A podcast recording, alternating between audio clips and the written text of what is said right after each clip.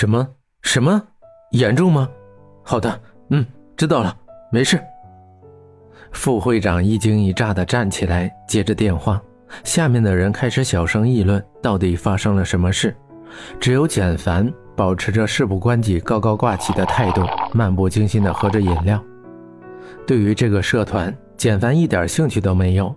当初是院里要求每个学生必须来竞选的，谁知道面试的那群全是花痴。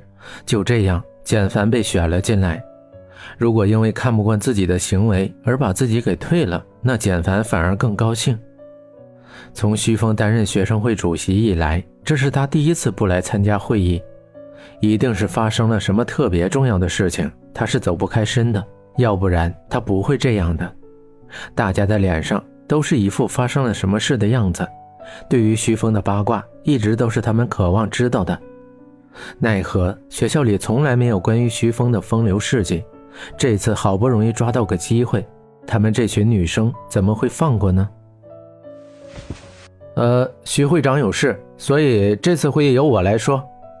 副会长的话滴水不漏，抬起眼睛扫视四周，最后把眼神落到简凡的身上。啊，随意。简凡往椅子上一靠，耸了耸肩，说着，继续低下头，在本子上写着什么，像是下午要交的作业。关于那次单身活动的事情，学生会的干事也去了不少。副会长马诺便是其中之一。对于简凡和江城的事情，他也是知道点的。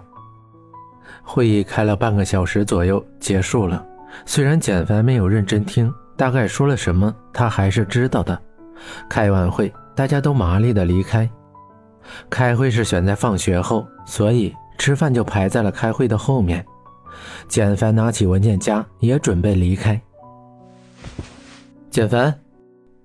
有事儿，简凡没有转身。对于这个副会长，他是没什么交集的。对于这次开会说的什么，他也是不准备参加的。听说江城去泰山采风，到现在还没回来。哼，和我有关吗？简凡冷笑着说，大步走了出去。呃，应该没事。徐峰学长已经去找了。副会长在后面尴尬的陪笑。本来打算靠这个事情巴结一下简凡，不知道他从哪里得到的消息，说简凡家世不错。简凡微微顿了一下脚步，转身砰的一下把门关上。外面的天色已经完全黑了，昏暗的灯光照着地面，喘息的流水顺着下水道奔腾而去。他的鞋子刚接触到地面，就被雨水给打湿了。那把白色的雨伞丝毫没有作用。您所拨打的电话暂时无法接通，请。美女文雅的声音未断，她已经挂断了电话，在手机里翻腾着电话号码。何璐的手机号出现在眼前，他的眼睛瞳孔微微放大，立刻拨了过去。喂。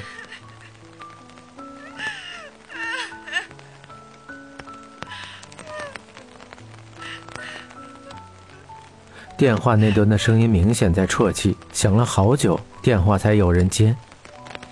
江城呢？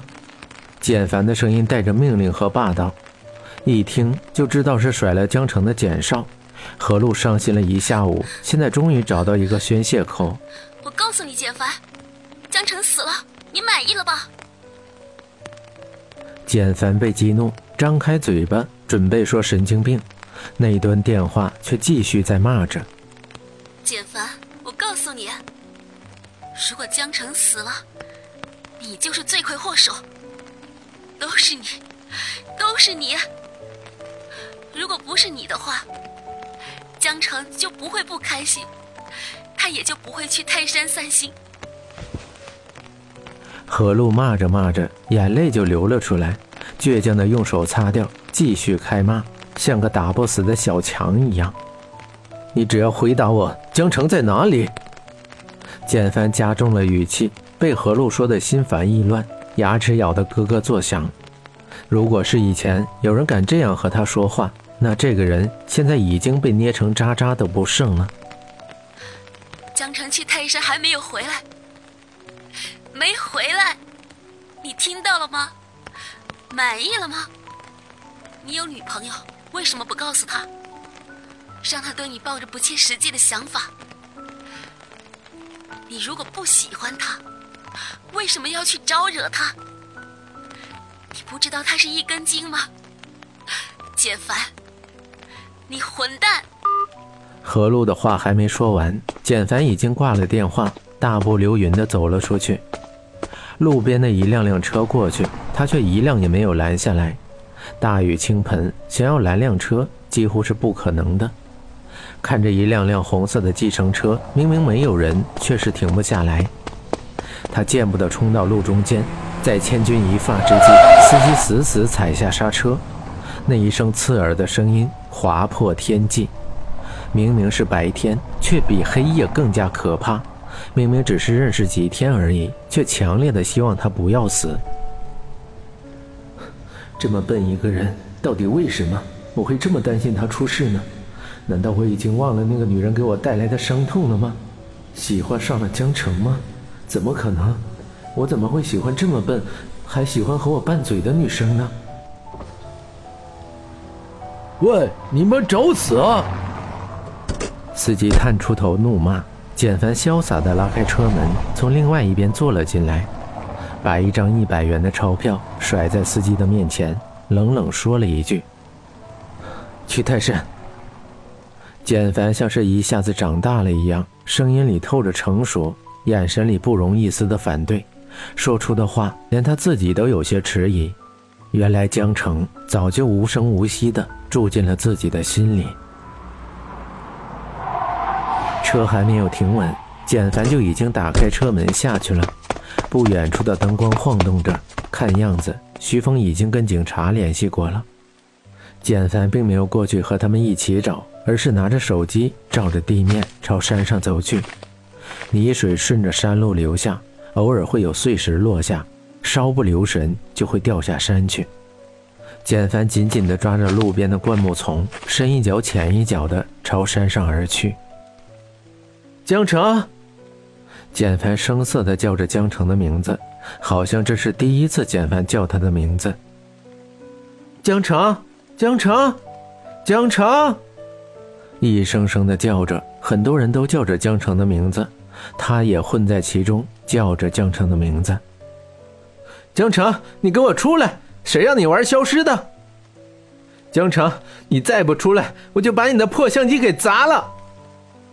你偷拍了我，难不成不用负责任吗？你是打算携带着我的照片逃跑吗？你以为你藏起来，我就找不到你吗？别躲了，江城。如果让我找到你，你就死定了。简凡时而温柔，时而霸道，叫着江澄的名字。简，简，简凡。熟悉的声音远远的传来，他用力的伸出手，却无力的垂下。明明就在眼前，却无法抓住简凡。他的嗓子已经哑了，用力的叫着简凡的名字，却发不出一个完整的音节。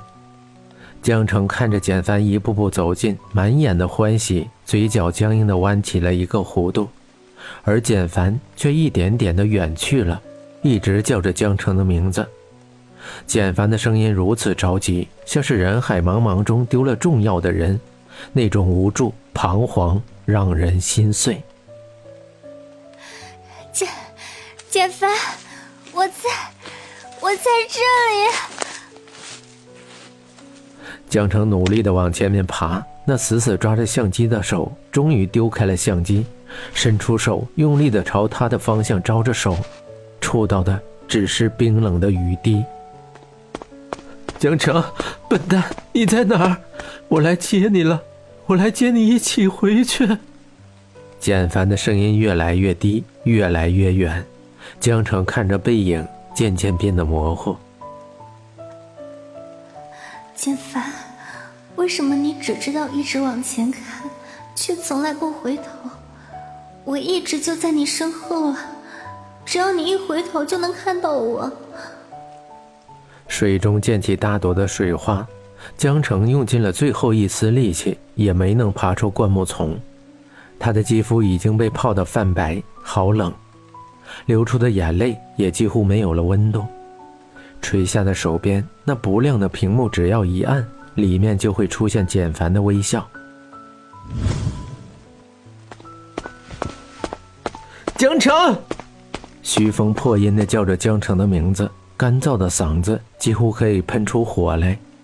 平时说话温柔、不温不火的他，此刻像是变了一个人，变得像个正常人，有悲有喜。他抱着江城，艰难的沿着山路下去。在徐峰的记忆中，每次看到江城，他的脖子上都是挂着相机。如果他不去打扰他，还可以看到他认真的半跪在地上拍着照片的画面，那是他唯一感受到温暖的画面。徐峰犹豫了一下。那相机还是被他一并带了下去。希望、失望、绝望，简凡终于绝望了。不管他用什么办法，江城始终没有回应他一句。前面的路已经被雨水完全冲塌，即便是专业人士也很难在这种地方上山。如果再找不到江城，简凡也会毫不犹豫地上前面去找他。他无法想象江城一个人在山上寒风凛冽、无助的样子。简凡把手咬在嘴里，抓着灌木丛，准备最后一次挣扎。